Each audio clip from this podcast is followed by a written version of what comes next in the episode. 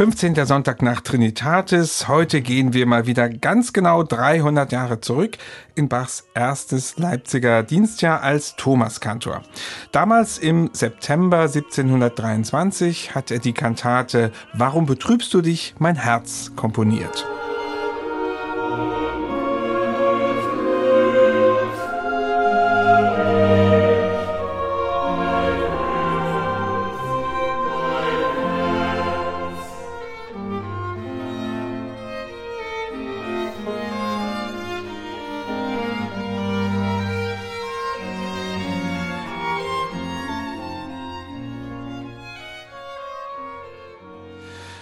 Ja, wir sprechen ja häufig davon, dass der erste Kantatenjahrgang Bachs ein sehr heterogener ist und manche wollen den auch gar nicht so richtig als einen Jahrgang im klassischen Sinne bezeichnen.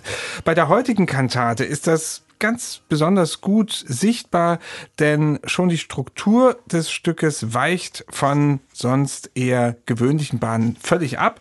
Und eine große Rolle spielt auch der themengebende Choral. Warum betrübst du dich, mein Herz? Aber eine richtige Choralkantate, wie dann im Jahr später, ist es auch nicht. Also, Michael, ganz kompliziert, ganz neu. Beschreib doch mal ein wenig den Aufbau erstmal dieser Kantate. Ja, ganz besonders, ganz aus der Art fallend. Wir feiern ja gerade im Grunde jeden Sonntag, dass da eins dieser Stücke des ersten Jahrgangs 300 Jahre alt wird und genau nun heute tatsächlich diese Kantate 300 Jahre alt. Und man muss sagen, also für den Bach war experimentelle Vielfalt wirklich Programm. Kein Stück ist formell wie das andere. Und das hier fällt ganz besonders aus der Reihe. Und Bach versucht hier etwas schon regelrecht auf die Spitze zu treiben, was er hin und wieder macht dass er augenscheinlich Gattungen, die nur getrennt voneinander existieren, mühelos schmelzt. Und das geht hier eben los, schon im Eingangschor. Der Eingangschor ist einerseits eine Choralbearbeitung, aber zum anderen eben durchsetzt mit Rezitativen. Also das wechselt sich immer ab. Sonntag drauf übrigens, Christus, der ist mein Leben. Da passiert das ganz ähnlich. Allerdings arbeitet der Bach dann sogar mit zwei Chorälen. Also hier nimmt er sich ein Choral in dieser Kantate. Das ist nämlich der titelgebende. Warum betrübst du dich mein Herz? Ein Lied aus dem 16. Jahrhundert. Möglicherweise von Hans Sachs. Drei von 14 Strophen werden zitiert, aber dazwischen eingesprengt werden immer die Dinge, wir haben dann beim Choralkantatenjahrgang immer, wenn der Bachs unbekannter Textdichter neue Dichtungen zwischen alte Choralzeilen gesetzt hat, die dazu in Bezug stehen, haben wir immer gesprochen von Predigt live. Und das passiert hier eben auch. Also es geht eben los mit diesen Strophen aus dem Hans Sachs zugeschriebenen Lied. Warum betrübst du dich, mein Herz? Bekümmerst dich und trägest Schmerz nur um das zeitliche Gut. Und jetzt kommt ein Solist und singt gewissermaßen mit rezitativischen Gesten auf Worte des neuen Textdichters. Ach, ich bin arm, mich drücken schwere Sorgen, vom Abend bis zum Morgen werd meine liebe Not. Dass Gott erbarmen, wer wird mich noch erlösen vom Leibe dieser bösen und argen Welt? Wie elend ist's um mich bestellt, ach, wär ich doch nur tot. Und jetzt Rückkehr zum originalen Choraltext und dann kommt natürlich auch die Choralmelodie zurück. Frau, Frau, du deinem Herrn Gott, der alle Dinge erschaffen hat und so weiter. Und das setzt sich durch, durch mehrere Sätze dieser Kantate, dass im Grunde zwischen Choralabschnitten und Rezitativ abgewechselt wird. Das Besondere ist nur, dass Bach hier auch teilweise zwar Choraltext singen lässt, aber auch da erstmal mit eigener Melodie, solistisch, und dann kommt der Chor und wiederholt das Ganze nochmal mit originaler Choralmelodie. Für Bach ist hier Programm zu zeigen, ich kann tatsächlich das Element Kirchenlied, was ein ganz altes protestantisches Element ist, mit dem Rezitativ, modern aus der Oper übernommen, verbinden. Ja, und letztlich entsteht auch so ein großartiger Dialog einer ja wirklich betrübten Seele, die wird ja thematisiert im titelgebenden Choral. Warum betrübst du dich, mein Herz, bekümmerst dich und trägest Schmerz? Ein Dialog letztlich mit dem Glauben, mit Jesus, mit Gott. Noch gar nicht gesprochen haben wir über das Evangelium genau. des Sonntags, ja. denn das gibt ja auch einen ganz engen Bezug. Genau, also der Anlass, warum Bach eben genau auf diesen Choral zurückgreift, ganz offensichtlich. Also der Evangeliumstext dieses Sonntags, ganz wichtiger Abschnitt aus der Bergpredigt. Matthäus 6, Verse 24 bis 34. Trachtet nicht nach den irdischen Gütern, sondern nach dem Reich Gottes. Also sozusagen zerbrecht nicht an eurer täglichen Last. Gott sorgt für euch. Das ist ja die zentrale Aussage. Und das wird ja hier im Grunde genommen überspitzt. Also es wird tatsächlich die Seele dargestellt oder der Mensch, der hier im täglichen Leben an der Last, die er so trägt, zusammenzubrechen droht. Und neben eben dieser Musik der traurigen Seele kommt das Optimistische, also dieses Versprechen, Gott sorgt für dich im übertragenen Sinne. Also es ist eigentlich so eine Art Don't Worry, Be Happy Kantate. Und was macht Bach daraus? Das ist jetzt die große Frage, denn er hat sich ja hier offensichtlich sehr bewusst für so ein eigenwilliges Libretto entschieden, in dem zunächst erstmal gar keine Arie enthalten ist, sondern mhm. nur am Schluss gibt es ja. eine einzige Arie ja. und ansonsten Wechsel Choral und Rezitativ. Wie gestaltet der das? Naja, eben tatsächlich so, wie es im Grunde durch die Textvorlage nahegelegt ist. Also es gehen tatsächlich fließend in den Sätzen eins bis drei immer wieder Chor, Choralabschnitte in rezitativische Abschnitte über. Vierstimmiger Chor, natürlich mit Orchester. Die allerersten, die die Choralmelodie auch spielen, sind tatsächlich die Oboen. Und dann gibt's immer dazwischen diese solistischen Abschnitte, die oft rezitativisch sind, manchmal auch eher arios. Hier wird ein bisschen das vorweggenommen, was er dann drei Jahre später, einen Sonntag drauf, 16. Sonntag nach Trinitatis, auch im Eingangschor von Wer weiß, wie nahe mir mein Ende gemacht hat. Also dadurch, dass Bach mit dieser bekannten Melodie arbeitet, es um Trauer, Schmerz geht, aber zugleich die Musik einen in den Arm nimmt, ist es was ganz Tröstliches, was hier passiert. Es wirkt so vertraut durch die bekannten Melodien, zugleich aber wiederum aufforschend, weil eben teilweise dann doch wieder auch die Choraltexte mit Bachs eigenen Melodien erstmal versehen werden, bevor das bekannte Kirchenlied in Noten obendrauf gesetzt wird. Ganz toll gemacht.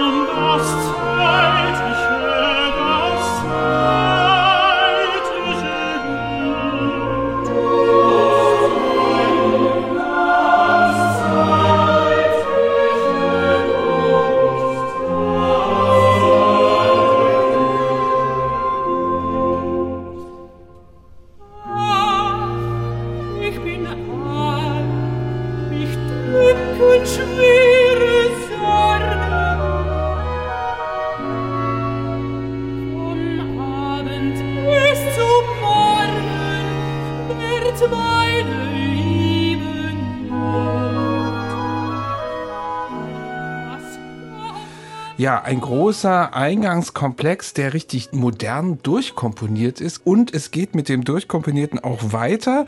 Überraschend für mich, denn nach dem großen Eingangsteil folgt die einzige Arie und auch die folgt Attacker aus einem Rezitativ. Ja, die wird da ja regelrecht anmoderiert. Anmoderiert, ja. genau.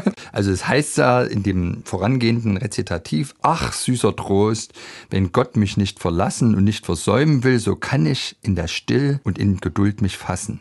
Die Welt mag immerhin mich hassen, so werf ich meine Sorgen mit Freuden auf den Herrn und hilft er heute nicht, so hilft er mir doch morgen. Nun leg ich herzlich gern die Sorgen unters Kissen und mag nichts mehr als dies zu meinem Troste wissen. Doppelpunkt. Ja, und jetzt beginnt die Arie und der Bass ganz zupackend singt eine richtige optimistische Zuversichtsarie. Also der trachtet jetzt wirklich nur noch nach dem Reich Gottes und singt auf Gott steht meine Zuversicht, mein Glaube lässt ihn walten, nun kann mich keine Sorge nagen, nun kann mich auch kein Armut plagen, auch mitten in dem größten Leide bleibt er mein Vater, meine Freude. Ja, da merkt man wieder, wenn sich Leide auf Freude reimen soll, muss man schon sehr breit sächsisch machen. Ist Leide klar, bleibt er mein Vater, meine Freude. Er will mich wunderlich erhalten. Und das ist einfach auch Musik, die Bach dazu komponiert hat. Voller Sechzehntelnoten in den Violin, die erhebt ein und Bach hat sie selber offensichtlich auch sehr überzeugend gefunden. Das ist ja auch wieder einer dieser Sätze, den Bach dann später für eine seiner sogenannten lutherischen Messen wieder hervorholt, jetzt mit dem neuen Text versieht in der Gedor-Messe Gratias Agimus Tibi. Ganz ähnlicher Inhalt im Übrigen. Auf Gott steht meine Zuversicht. auf Gott steht meine Zuversicht. Mein Glaube lässt ihn walten.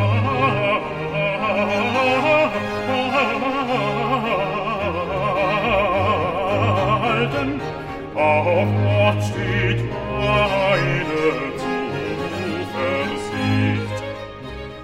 Mein Glaube lässt ihn walten.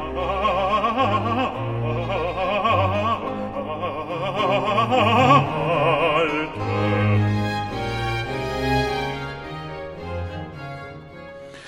Ja, so singt hier der Bass in seiner doch sehr zuversichtlichen Arie. Auf Gott steht meine Zuversicht in der Kantate. Warum betrübst du dich, mein Herz? Und dann ist es ja oft so in diesem Podcast, dass wir sagen, ja, dann kommt noch der Schlusschoral und jetzt Über machen wir den müssen wir reden. äh, Ja, Über den müssen wir so, sprechen. Genau, dieser Schlusschoral ist wieder etwas ganz Oh, Besonderes. ja. Es gibt ja nur so etwa schätzungsweise ein reichliches Dutzend von Schlusschorälen, die Bach so sehr kunstvoll in einen Orchestersatz einbettet. Hier ist das wieder mal der Fall. Sehr, sehr kunstvoll hat er das ganze Orchester da einbezogen, Streicher und zwei Oboen d'Amore. Und das Ganze ist auch ein Text, der dir, glaube ich, sehr gut gefällt. Ja, hör mal erstmal kurz rein.